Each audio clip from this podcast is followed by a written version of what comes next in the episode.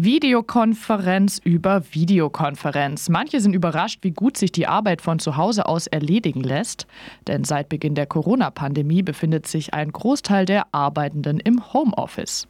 Doch das ist längst nicht für alle möglich und so haben zum Beispiel viele Restaurants inzwischen einen Abholservice etabliert. Und Arbeitende wie Pflegekräfte oder Bauarbeiterinnen können sowieso nicht im Homeoffice arbeiten. Aber wie gut können diese jetzt Arbeitenden jetzt geschützt werden? Darüber sprechen wir jetzt mit Klaus-Peter Wolf von der Gewerkschaft Nahrung, Genuss und Gaststätten. Guten Morgen, Herr Wolf. Ja, guten Morgen zusammen. Restaurants haben geöffnet, man kann Essen abholen. Wie gut ist denn Ihr Einblick jetzt von Gewerkschaftsseite in die Arbeitsbedingungen dort? Ja, zurzeit auch, da wir uns alle im Homeoffice äh, befinden, auch relativ spärlich aber was wir so am, am Rande mitbekommen, äh, ist schon teilweise bestürzend. Auf was bekommen Sie denn mit?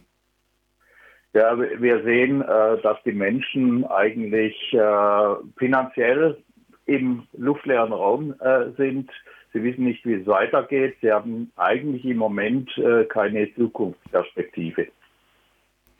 Aber wie meinen Sie das jetzt? Also jetzt die Menschen zum Beispiel gerade in Restaurants, die arbeiten ja. Ähm ein Teil arbeitet, der größte Teil sitzt daheim und äh, wartet, was passiert. Mhm. Und wissen Sie da was zu den hygienischen Bedingungen und zu den Schutzmaßnahmen, die dort getroffen werden? Werden die denn getroffen? Kontrolliert es jemand?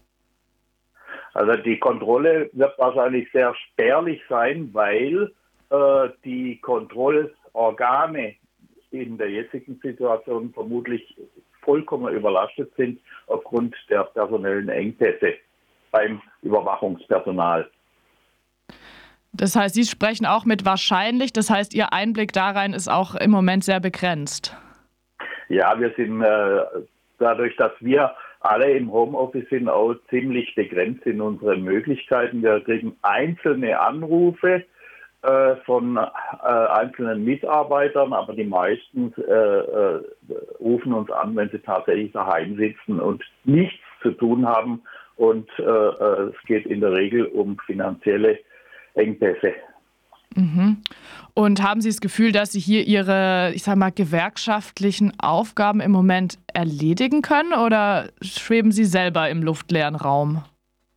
Nee, die gewerkschaftlichen äh, äh, Aufgaben, die werden jetzt nach dem ersten Monat äh, der, der, der Beschränkungen tatsächlich auf uns zukommen. Wir warten eigentlich auf eine Welle äh, von Klagen und von, von Geltendmachungen, äh, wenn die ersten Lohnabrechnungen kommen. Mhm. Ähm, jetzt nochmal zu diesem hygienischen Aspekt. Ähm, wenn jetzt ArbeiterInnen das Gefühl haben, dass sie eben nicht genug geschützt sind an ihrem Arbeitsplatz, was können die denn tun?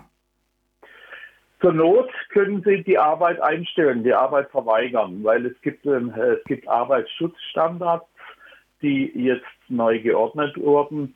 Äh, und wenn die nicht gewährleistet sind und äh, Gefahr für Leib und Leben besteht, dann würde ich jedem raten, weist darauf hin und äh, verweigert zur Not die Arbeit. Ich weiß, es ist eine theoretische Nummer erstmal, aber eine andere Möglichkeit hat der Beschäftigte gar nicht. Das ist keine sonderlich positive Perspektive, vor allem wenn man sich jetzt daran denkt, dass äh, ja, man jetzt nicht gerade seine Arbeit aufs Spiel setzen möchte. Ja, das ist eine richtig schlechte äh, äh, Perspektive für die Beschäftigten.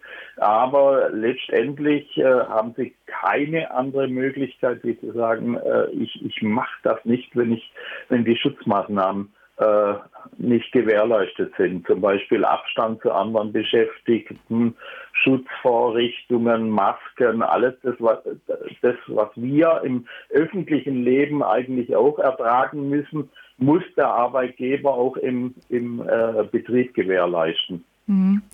Ich habe jetzt von einem Fall gehört, wo eben Menschen im Hotel arbeiten sollen, obwohl es dort im Moment überhaupt keine Gäste gibt. Haben Sie da Rückmeldungen, wie jetzt die ähm, Arbeitgeber solche Sachen begründen? Können Sie das nachvollziehen? Ich kann es nachvollziehen, dass äh, Arbeitgeber die Gunst der Stunde nutzen wollen und quasi ihre Läden auf Vordermann bringen wollen mit Hilfe der Beschäftigten, die aus ihrer Sicht jetzt quasi beschäftigungslos sind, dass man sie zu Arbeiten heranzieht, die sie normalerweise gar nicht machen müssten. Aber äh, auch hier Schutzvorrichtungen müssen gestellt werden, Pandemiepläne müssen da sein, es muss Reinigungsmittel da sein, es müssen die Abstandsregelungen gewährleistet sein und äh, im Grunde muss auch eine Genehmigung da sein.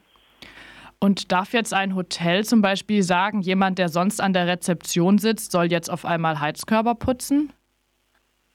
Das gehört nicht zu den Aufgaben arbeitsrechtlich äh, äh, einer Rezeptionistin. Das heißt, sie dürfte das verweigern? Sie könnte das verweigern, klar. Sie okay. ist kein Reinigungspersonal. Mhm. Die Rezeptionistin ist äh, angehalten, ihren Arbeitsbereich sauber zu halten. Das heißt aber nicht, dass grobe Putzarbeiten dazu gehören. Mhm. Im äh, Vorgespräch meinten Sie auch, dass Ihre Handlungsmöglichkeiten ähm, sich dadurch erschweren, dass relativ wenige Arbeitnehmer in der Gewerkschaft äh, organisiert sind. Wie wirkt sich das denn konkret auf Ihre Arbeit aus im Moment? Im Moment äh, wirkt sich das so aus, dass äh, wir eigentlich in, in, äh, nur äh, Anfragen haben wegen Geld. Geld, Geld, Geld und Urlaub. Mhm. Das heißt, Hygiene ist im Moment nicht das große Thema, aber es hat sich so angehört, dass Arbeitnehmerinnen im Moment wirklich Rückgrat zeigen müssen. Vielen Dank, Herr Wolf, für dieses Gespräch.